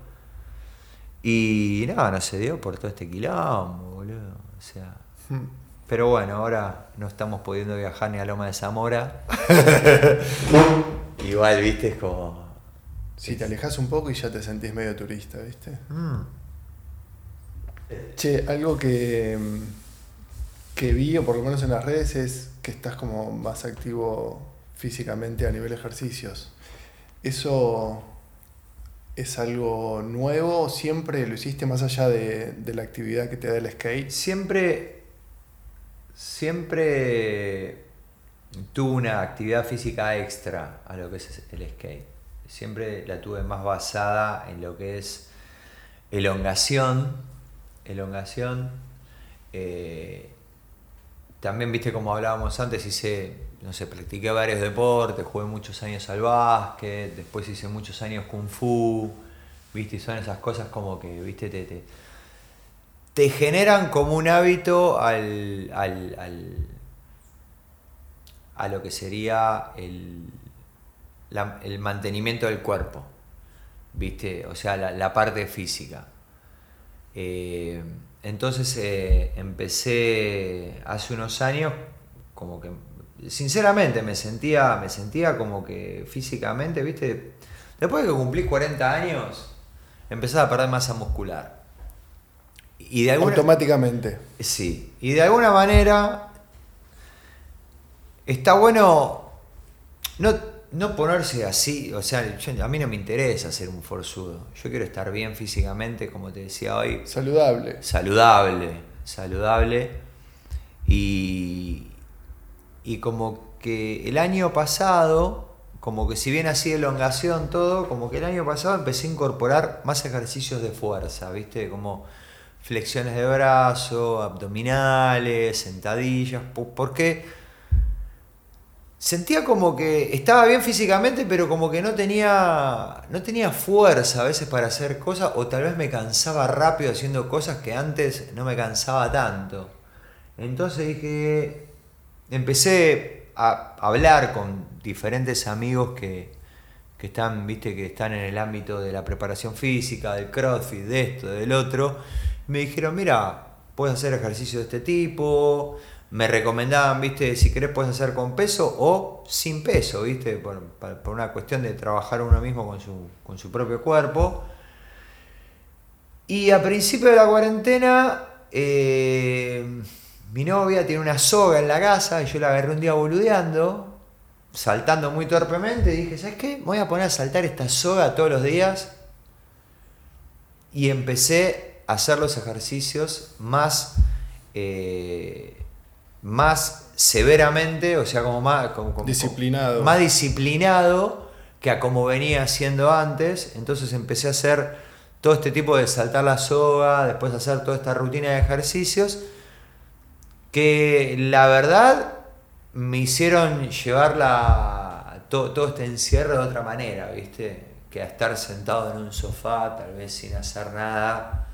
Y yo, no sé, soy como una persona muy inquieta, muy activa, como que todo el tiempo necesito, ¿viste? Estar, no sé, hoy si me voy, me voy a, salgo a caminar, me voy a dar una vuelta en bici, me voy a andar en skate, Mm. como que tengo esa cuestión, ¿viste? Que siempre me gusta Sí. salir por ahí o, o- o gast- Sí. gastar la energía que uno tiene, ¿no? Además era el único modo, por lo menos legal, es hacer Claro. algo Claro, indoors ahí en claro. tu casa, ¿no? Y sí, sí. Lo cual, lo cual mucho no me gusta, pero bueno, ¿viste? O sea, eh, se han quejado algunos vecinos, pero que la chupen. Sigan comiendo, sigan comiendo, yo sigo saltando. Obvio. Como le dije a uno, vos seguís comiendo que yo sigo saltando.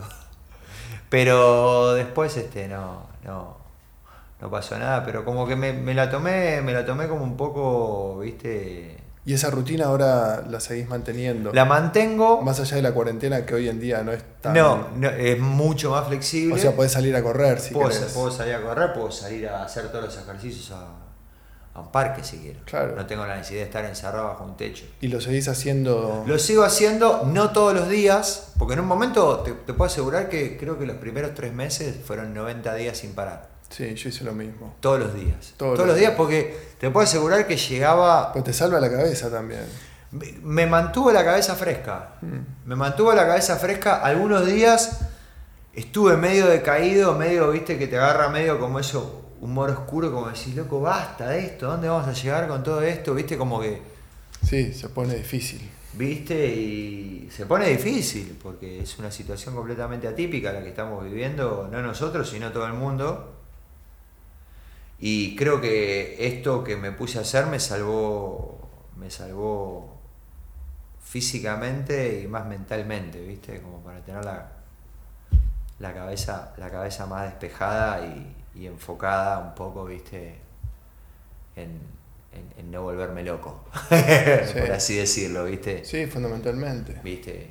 Más que, más que soy una persona que, como, como te digo, tomo, tomo, soy un bebedor social, o sea, no, tengo esa costumbre de, de, tomar, o sea, no, no, tengo adicción a ningún tipo de droga, así era como que, no sé, como que hoy que encontré que lo la única adicción que tengo es hacer ejercicio y es como que llega un momento del día, como dentro de un rato, que ya el cuerpo me empieza a decir... A moverse. Es la hora. Hmm. Es la hora. Y salgo, y poner ayer, ayer fui a patinar y, y patiné cuatro horas y a la noche hice ejercicio. O sea, los días, tal vez de una manera más liviana, pero es como que hoy tal vez no hago todos los días, porque también, viste, viste que en esta cuestión de investigar y ver si estoy haciendo bien, si estoy haciendo mal, todo, también aprendes algo que eh, el músculo se fatiga. Sí, el descanso es parte fundamental. El descanso es una parte fundamental del ejercicio. Entonces es como que también aprendí de que estoy haciendo un día sí, un día no. Un día sí, un día no. Es difícil descansar, ¿viste? Cuando tenés el hábito incorporado y, sentís que te hace bien. El hábito se genera eh, cuando vos empezás a hacer algo, a practicar algo, fuera, fuera lo que sea, se empieza, se empieza a generar a partir de los 20 días.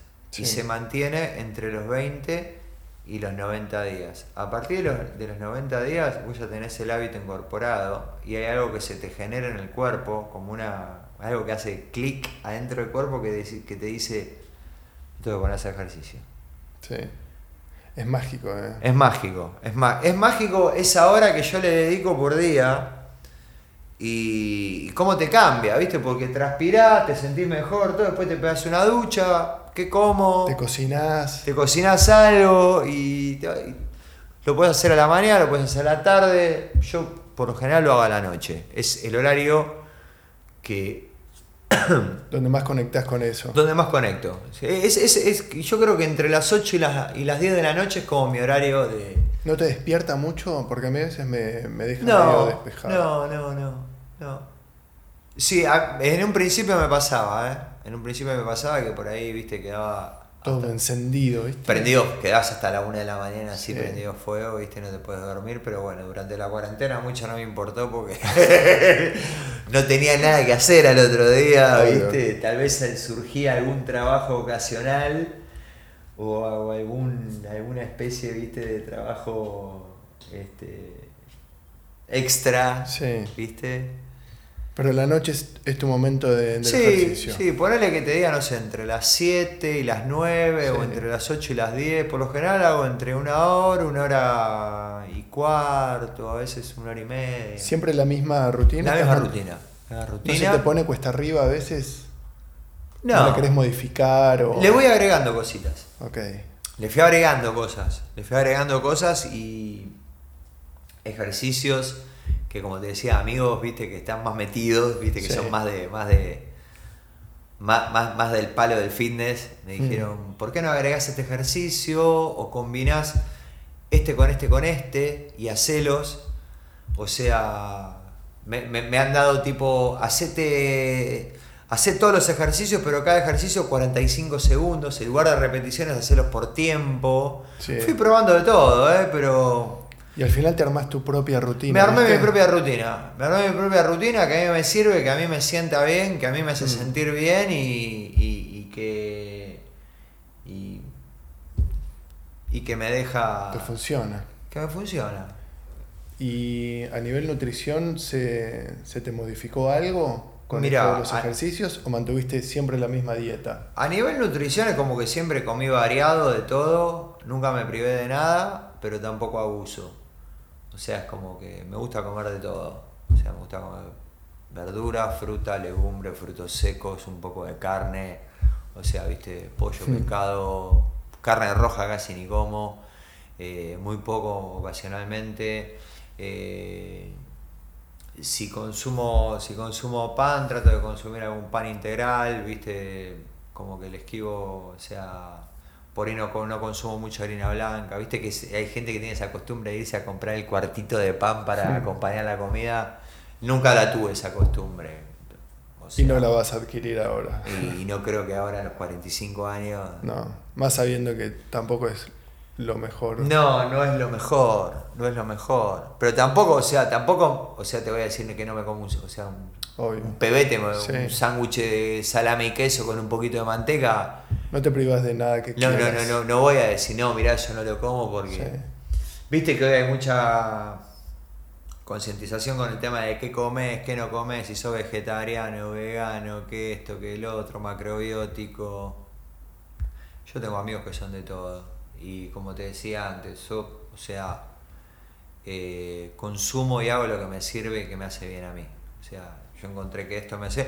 Por ahí me agarra un nutricionista y me dice, mira, esto déjalo de comer porque no te hace bien. Hmm. Pero ese tendría que ir a ver un nutricionista. Y... Claro. creo que no, no tengo necesidad de ir a ver un nutricionista si, te sentís bien, ya fue.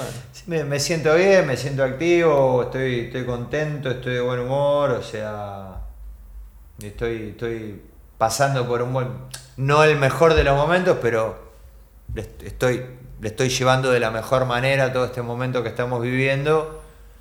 Este, y bueno, siempre, viste, viste como dice el último que se pierde, es la fe y la esperanza, y bueno, siempre con fe y esperanza de que de que... De no perderlas. De no perderlas. Tengo fe y esperanza de no perder la fe y esperanza. Así como... Así, estamos. Como, como para... Como para eh, dejar algo. Eh, yo no sé si llegaste a ver eh, alguno entero pero yo termino con la lista de la felicidad de algunos, no todos. A veces, me olvido. de, casi todo. Un par me, me, olvidé.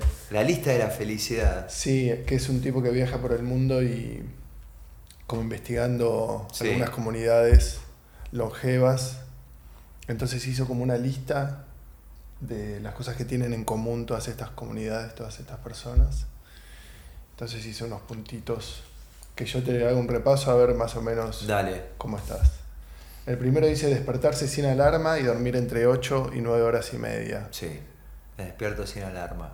Bien. Me acuesto entre las 11 y las 12 de la noche y me levanto entre las 7 y las 8 de la mañana. Todos los días. Lo tenés perfecto. El reloj biológico.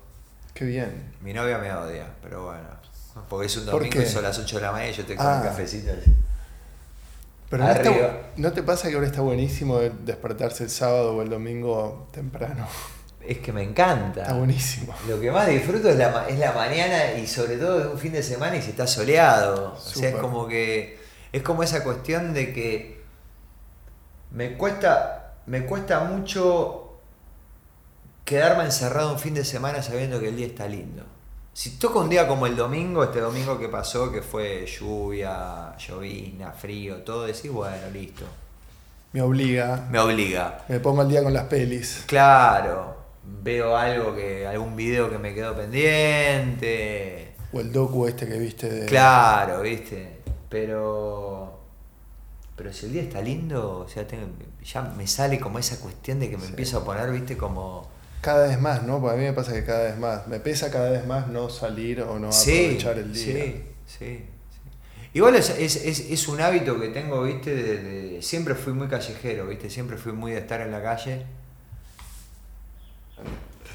Desayuno basado en plantas, recomienda también. Desayuno basado en plantas. Mira, con el tema del desayuno tengo una cuestión de que no se me abre el apetito hasta después de las dos o tres horas de levantado. Tengo una cuestión de que a la mañana, a la mañana, mira, lo primero que hago es levantarme y tomarme medio litro de agua. Ah, haces como un ayuno intermitente Mm. naturalmente. Naturalmente. Me gusta levantarme a la mañana, tomar medio litro de agua y después café. Café solo, con, con algún endulzante, hay un poquito de azúcar. eh, y después ponerle, no sé, eso que te diga, no sé, a las 8 de la mañana, y por ahí tipo 10, 10 y media de la mañana, por ahí me como una manzana, una banana, y después eh, un almuerzo. Me gusta, me gusta almo- almorzar plantas por lo general Ok. ensaladas, viste, hago tal vez eh, ensalada con, no sé, viste, con, con huevo duro. Como anoche, anoche me comí una tortilla con una ensalada y un vasito de vino. Muy bien. Tentador, me parece que tengo hambre. Te está agarrando hambre ¿eh? y, Todo. y arrancó de día y se está haciendo de noche. Eh, cuatro a seis horas de interacción con gente de tu agrado Sí. a diario. Sí, bueno, estás medio conviviendo un poco.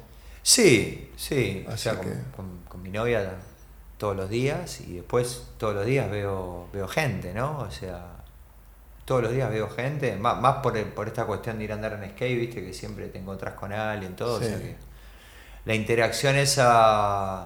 O sea, toda la gente que estoy viendo últimamente es toda gente de mi agrado. Como que tomé esa cuestión de, de- de- de ver, viste. De depurar.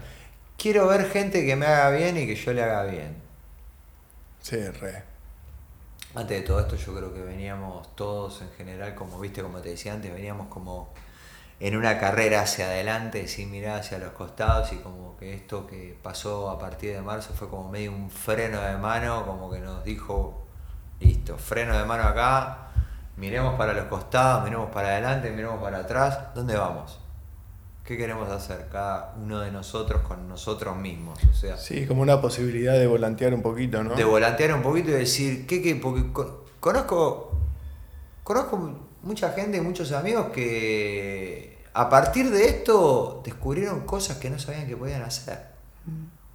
O, o vieron posibilidades de trabajo o negocios en cosas que no pensaban que iban a poder hacer algún día. Y es como que en cierto punto hizo que alguna gente como que se, se rearme un poco, se, se reacomode y, y- y- y pueda, pueda empezar a hacer cosas de, de otra manera y con otro fin, ¿viste? Es como que Sí, o nuevas. nuevas, ¿viste? Tengo amigos como que activaron, activaron así de repente, dijeron... Y, y- y por eso te digo que creo que muchos de nosotros, mucha gente como que, que- que venía, do- tal vez venías como dormido, ¿viste? Como dormido, cegado con lo del día a día, la preocupación, todo esto fue como...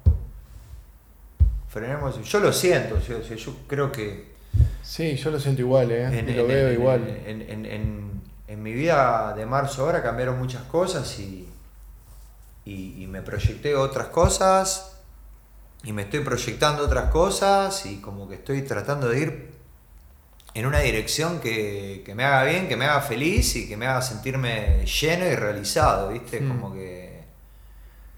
O sea, como que todo lo que quiero hacer ahora, quiero que me haga bien. Quiero que, Mm. que, que me deje contento, feliz, satisfecho, ¿viste? Como Sí. que- Trabajo voluntario. eh, recomienda hacer este señor Buender. Trabajo voluntario. Si bien en un trabajo remunerado, voluntariamente le he conseguido muchas cosas a, a muchos pacientes, ¿viste? Claro, sin la obligación de hacerlo por el, por el trabajo en sí. Sin, lo- sin esperar nada a cambio. Por ejemplo, cuando trabajaba en el hospital, tal vez venía un jubilado, ¿viste? Y no tenía plata para un medicamento y yo le decía, esperame acá a la una de la tarde en el hall central yo te traigo las pastillas que necesitas. Y me iba tal vez a la, me iba a la farmacia de, interna del hospital y no era de marca, era genérico, pero Si estaba la droga, señora, una bolsita blanca, viste, de, de papel.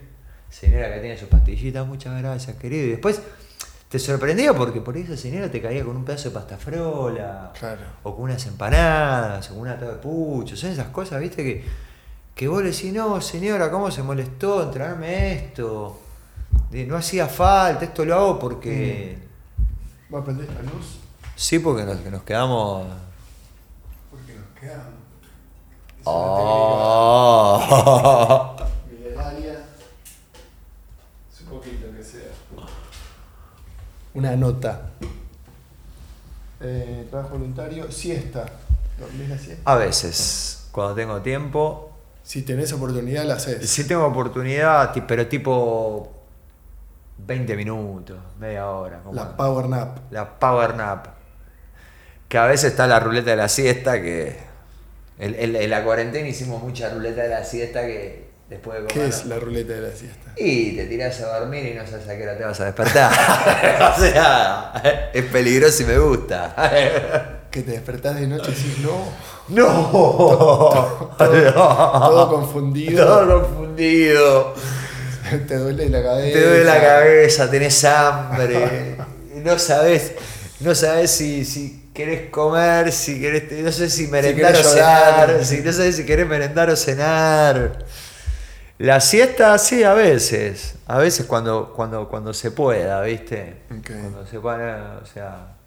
Fe, tener una fe, la que sea. ¿Tenés algún tipo de fe? Fe siempre tengo fe, ¿viste? En, en que las cosas se van a dar de la mejor manera posible. Tengo fe en no perder la fe, como decíamos antes. Pero. Pero nada específico, así Mira, como. Estoy bautizado, eh, tomé la comunión, Mm. pero no volví nunca más a una iglesia. Creo que tenemos que hacer cosas que nos hagan bien todo el tiempo eh, y tratar de, de tener fe en eso. Eh, televisión y redes, 30 minutos diarios, recomienda. Televisión no miro. Hace, no tengo televisión hace más de 15 años. Mm. Este, la última que tenía la regalé. Y me habían regalado una. Mirá qué loco. En un sorteo, en una fiesta de fin de año, me invitaron. Y eran esas fiestas que te dan un numerito cuando llegas porque a mitad de la noche hacen un sorteo. Este. Año 2016, poner una cosa así, 2017. Estaba con una amiga, Dani, una amiga de la vida muy querida. Estábamos los dos con los números. Digo, hola, yo nunca me gano nada de esta mierda. Lo voy a tirar a la mierda. Ella me dice, no, no lo tirés el número. Bueno, me lo guardé. El sorteo de la noche, no sé qué. Empiezan con los números. Te ganaste esto. que la- Uno se gana una remera, otro se gana una pava eléctrica. Yo tenía el número 111, una cosa así, cuestión que dice, número 111, y, soy yo, sí, ¿qué tal? ¿Qué- eh, bueno, dije, me gané algo, me gané una boludez, hacen así, me dan un televisor de 52 pulgadas. Chao. Me ca- Encima yo en bicicleta, había ido a la fiesta en bicicleta, volviendo a mi casa, Con la tele en la bici. Así medio en pedo. Bueno, cuestión que en un grupo de WhatsApp de unos amigos dije, che, loco, me gané esta tele, no sé qué, alguno la quiere comprar y la vendí en un segundo. Qué bien. La vendí en un segundo, porque, o sea, lo que miro, es, es como una, es una anécdota graciosa, nunca me gané nada, me gané una tele. O sea, porque, o sea, andate a la mierda. O sea, no me podía ganar otra cosa que me sirva más, no sé, no sé una caja de herramientas, poner, no sé, algo, viste, más. Una tele, la vendí. Chao. ¿Y con las redes, cuánto tiempo Con las redes pasarás más o menos? trato de no involucrarme demasiado. O sea, miro, miro. O sea, también lo que ocurre con las redes es que mucha gente te escribe a través de las redes, ¿viste? Sí. Este sistema de, de- de inbox que tiene. Y como yo tengo toda la, o sea, a excepción del WhatsApp, todas las aplicaciones que tengo en mi teléfono, tengo toda la- todas las a- eh, alarmas desactivadas y tengo mi teléfono en silencio. O sea, solo, solo vibra. O sea, y las notificaciones que me figuran en pantalla son las de. son las de WhatsApp, nada más. O sea, si me llega una notificación de, Face, de, de Instagram. Te tenés que meter, Me tengo a que ver. meter al Instagram a ver si alguien me escribió. Y a veces hay gente que me empieza a escribir, escribir, escribir, escribir. Y le digo, escúchame, te paso mi WhatsApp, escríbeme por ahí. Porque si no, tengo que estar todo el día acá, me consumo un montón de batería el teléfono y no tengo ganas de estar cargando el teléfono todo el tiempo. Entonces, Bien. trato, o sea, lo ideal sería levantarte y hasta dos horas después de levantado, Nada. nada. Ahí es cuando entendí por qué hay gente que tiene un teléfono para el trabajo y un teléfono para lo personal. Claro. Y el teléfono del trabajo lo prende a las 10 de la mañana y lo apaga a las 6 de la tarde, 7 de la tarde, lo apaga el teléfono, Off. lo pone en un cajón. Y la última dice una hora de ejercicio por día, el Sí. que sea. Sí. Completa. Mínimo. Mínimo.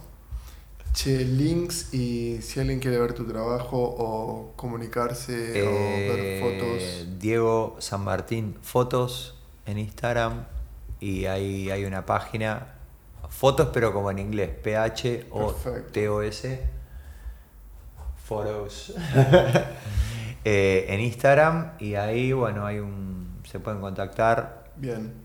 inbox Perfecto. DM A DM lo mejor tardo en responder. DM me. Eh, y hay una página ahí, hay un link de una página con, con cuatro carpetitas de diferentes trabajos míos, tanto social como eh, Action, acción, Lifestyle lifestyle, y eh, campañas. campañas, y- sí. Pero bueno, altos laburos. a- ahí, ahí ahí pueden ver un poco. No la actualizo hace rato, debería. Debería, Ah. debería. Hace, creo que no, no, no, no la actualizo hace como un año.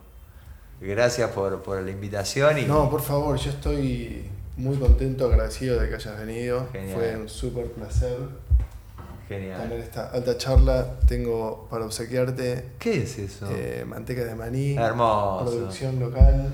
¿Le hiciste vos? Sí, Me encanta etiqueta negra, boludo. calcos.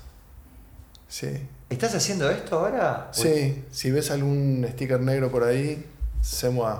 Pero ¿cómo, cómo se llama la, la marca? Agujero negro. Ese es, ese es el logo. Tic. Me encanta, gracias, boludo. por favor. Me encanta encima la manteca de maní. Ha sido un placer.